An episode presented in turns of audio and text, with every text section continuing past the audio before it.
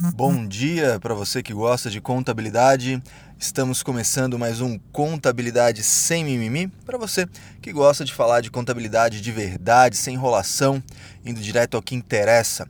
E hoje nós vamos continuar falando sobre a fatídica briga, queda de braço entre POC e entrega das chaves, né? Quando usar cada uma dessas, dessas formas, desses métodos para medir né, a, a receita que será reconhecida no resultado, e aqui falando especificamente da construção civil e da atividade imobiliária, que é o meu grande foco nesse trabalho. Claro que a gente acaba é, é escancarando aí o, os horizontes para falar de outras coisas da contabilidade em geral, mas a minha maior preocupação, minha grande paixão é a área imobiliária e por isso acabo me dedicando um pouco mais a isso, obviamente. Então, Bem, na semana passada, no podcast passado, já falei em linhas gerais dessa distinção entre o POC e a entrega das chaves, ou usando a terminologia do CPC 47, o reconhecimento da receita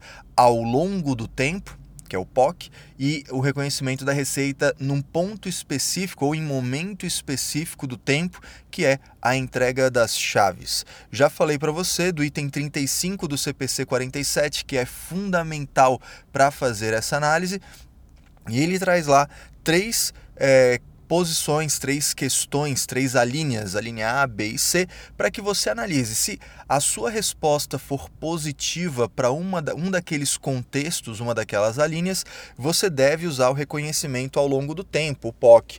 Somente vai se usar o reconhecimento em momento específico do tempo quando a sua resposta for negativa para aqueles três contextos apresentados. Um deles é de que o cliente recebe e consome os benefícios gerados pelo que a empresa faz à medida que a empresa vai executando, ou seja, é simultâneo.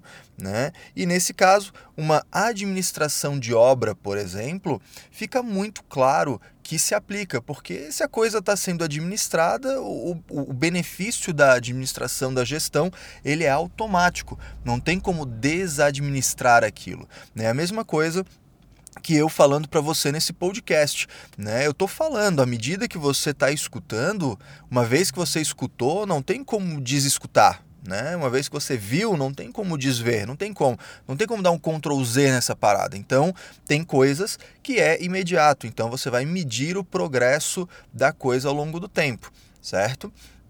Uma a, a, a linha C, ela vai falar de uma outra situação que é a, a, a que vai se dividir em dois pontos, na verdade, que é de que, primeiro, o ativo ele é de uso exclusivo, ou seja, ele não tem uso alternativo.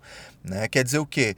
Que, que essa coisa não pode ser livremente destinada para outra pessoa. Né? Se eu fabricasse cadeiras, aquela cadeira padrão, aquela de escritório, né? se eu fabricar mil cadeiras e eu, se eu te entregar a décima, a centésima ou a primeira, tanto faz, porque é tudo igual. Então, ele tem uso alternativo aquele ativo.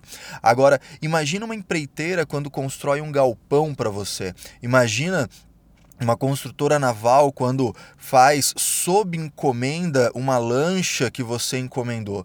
Aquilo ali não tem uso alternativo. Eu não posso dizer para você, olha, esse galpão que eu estou fazendo aqui eu, eu, vou te entregar, mas na verdade não, vou entregar para outra pessoa porque ah, deu vontade. Não, isso vai gerar prejuízo, vai gerar distrato, vai gerar indenização. Então, não tem uso alternativo esse ativo.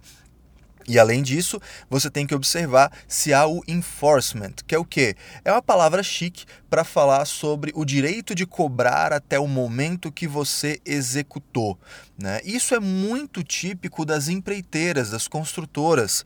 Né? Você constrói um ativo que, que tem uso exclusivo do cliente e existe cláusula falando que, olha, mesmo se houver uma rescisão, eu tenho o direito de te cobrar é, até aquele valor que foi feita a medição pela engenharia. Então, o POC se aplica, né, o, o reconhecimento ao longo do tempo se aplica quando há essas duas características ao mesmo tempo numa relação contratual. E eu deixei de propósito o item B, porque ele é o caso da construção para venda, que é o meu grande foco aqui nessa série de podcasts. Né? A, as operações de construção para venda, incorporação, loteamento. É, por que reconhecer pelo POC? O item B ele fala para gente sobre você ter uma empresa que faz ou cria um, um, um, ativo que o cliente vai controlando à medida que a empresa executa. Né? E aqui, é, na minha opinião pessoal, é o caso das incorporadoras, das loteadoras, das empresas que vendem imóvel na planta, pelo menos olhando o contexto econômico brasileiro. Tá? Por quê? Porque normalmente lá fora, normalmente em outros países, quando você trabalha com real estate, com incorporação, como é que funciona a parada? Normalmente é o seguinte: é um contrato financeiro. Eu vou aportar um dinheiro para aquela empresa, para aquela, aquela entidade, aquela companhia, ela me promete devolver o dinheiro corrigido e lá no final eu que aportei o dinheiro, tenho a opção de compra. Ou seja, ao invés de receber dinheiro, eu posso optar por adquirir um imóvel. Então não há nenhum imóvel prometido para mim, nenhum imóvel está é, embaraçado nessa relação minha com a empresa. Ela está devendo dinheiro. Pode ser que eu queira bem no final, pode ser que eu não queira. Pode ser que eu queira o apartamento 101, pode ser que eu queira o apartamento 402, não se sabe. Então, por isso, faz muito sentido que em outros países com a dinâmica imobiliária um pouquinho diferente, que a gente reconheça a receita lá na frente, porque até então, no máximo, eu vou ter o, o, recebimento do recurso e a despesa, o encargo financeiro, que vai poder ser considerado custo de construção, por uma questão lá do CPC 20. Mas isso é outra conversa, isso a gente pode falar num outro dia.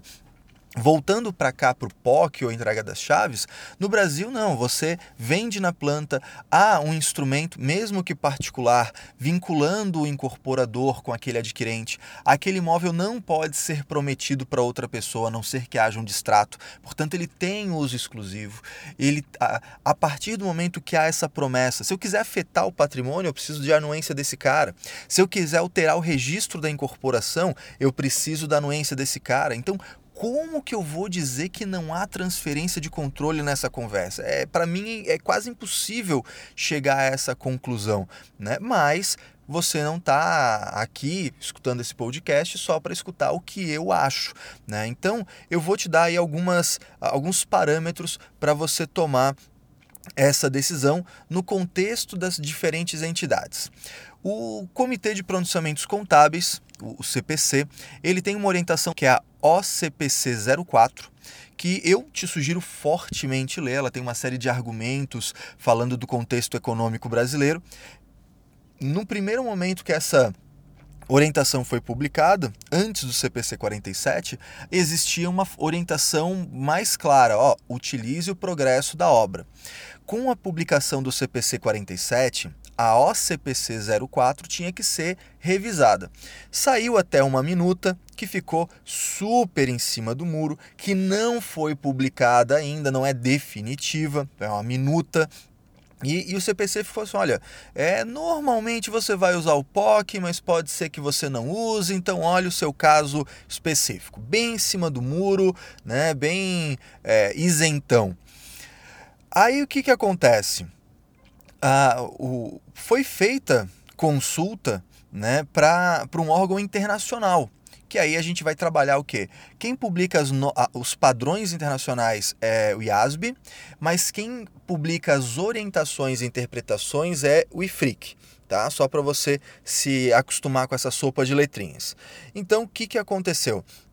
É, foi feita uma, uma consulta a esse órgão internacional, esse conselho, o IFRIC, e basicamente ele se posicionou como a, a, a, o contexto internacional da contabilidade vem se posicionando há anos. Entrega das chaves. Lá fora é, é natural que isso seja assim, tá? porque o contexto econômico é diferente, o contexto comercial é realmente diferente. Só que a CVM a despeito do CPC, que ficou em cima do muro, a despeito do IFRIC, que respondeu que ele entende que é pela entrega das chaves, a CVM se posicionou da seguinte maneira: vamos orientar os auditores vinculados à, à CVM que se mantenha a princípio reconhecimento ao longo do tempo, ou seja, POC, porque é mais fidedigno com o cenário econômico brasileiro. E aí a CVM tem essa prerrogativa. O que fica estranho é por que, que perguntaram para um órgão internacional se, no final das contas, a intenção não era acatar aquela orientação. Né? No meu ponto de vista, só pergunta quem quer a resposta. Mas, enfim, apesar do desgaste necessário, do desgaste desnecessário, é, o fato é que a CVM vem se posicionando dessa maneira e, claro, você pode reconhecer pela entrega das chaves? Até pode, mas é uma daquelas coisas que a gente vê muita gente falar, defender, mas na hora do vamos ver, você não. Eu nunca vi uma demonstração contábil da área imobiliária utilizar a entrega das chaves. Por mais que fiquem de mimimi, de blá blá blá, ah, porque eu acho que é isso. Aí quando você vai ver na hora de orientar uma empresa, na hora de fazer uma contabilidade, eu nunca vi ninguém fazer uma demonstração com entrega das chaves. Se você já tiver visto, se você tem, se você aplica isso, faz o favor para mim, me manda, eu quero muito ver como é que vocês estão procedendo, se realmente estão fazendo desse jeito pode mandar lá para caiomelo@caiomelo.com.br que eu vou adorar pela primeira vez ver alguém fazer esse tal discurso da entrega das chaves, a não ser que seja entidade internacional. Aí beleza, aí você vê direto. Mas o fato é o seguinte, depois dessa contextualização toda, o que, que eu quero te dizer? O CPC 47, assim como seus irmãos internacionais, IFRS 15 e ESC 606, é, para IASB e FASB, né, respectivamente, dão a liberdade de você definir, de acordo com a sua entidade, o que faz mais sentido, que é mais fidedigno para o seu contexto específico, para a sua relação contratual. Então, toda vez que alguém disser para você, ah, o POC que é o certo, ah, a entrega das chaves que é o certo, porra nenhuma, não é, tá? O fato é, o correto é a entidade, de acordo com as suas particularidades, fazer valer a liberdade de tomada de decisão que o pronunciamento contábil dá. É uma, pode haver uma tendência, é uma tendência usar o POC. É uma tendência nacional usar o POC, é uma tendência internacional usar a entrega das chaves. Beleza. Né? Se você tem uma incorporadora que está sujeita a um controlador internacional, quando você fizer a demonstração convertida para IFRS para ele consolidar lá fora, muito provavelmente você vai ter que inverter esse contexto de reconhecimento da receita. Mas aí é uma particularidade, tá certo? O mais importante é isso, é você analisar qual é o melhor caminho para o seu reconhecimento. Assim como a gente pode ter lá, porra, de repente o, você está num contexto do POC, mas a, a, a, a, insegurança de que os contratos provavelmente vão ser rescindidos, destratados, é muito grande. Então talvez você tenha que mudar o critério de reconhecimento da receita por esse fator muito específico do seu cenário que é muito particular, tá certo? Eu sei que esse podcast ficou um pouco maior do que a gente costuma fazer, mas é que o tema precisa se aprofundar em algum momento e eu gosto que você tenha o máximo de informações possíveis para tomar a sua decisão de como proceder da melhor maneira na contabilidade. Gostou? Não concorda? Concorda? Quer fazer um comentário? Faz o seguinte, pelo SoundCloud você consegue deixar comentário no podcast, bota lá. Se não, vai no meu perfil lá do Instagram, do Facebook, arroba Caio Pemelo, deixa um comentário lá em qualquer post, eu vou ler, a gente vai trocar uma figurinha. E se você ainda não está na lista VIP, lembra, né? Quem está na lista VIP recebe tudo isso antes, todas essas informações direto no seu e-mail. Então você pode acessar lá caiomelo.com.br barra manter contato. Beleza? No mais um forte abraço, uma ótima semana e até o próximo episódio.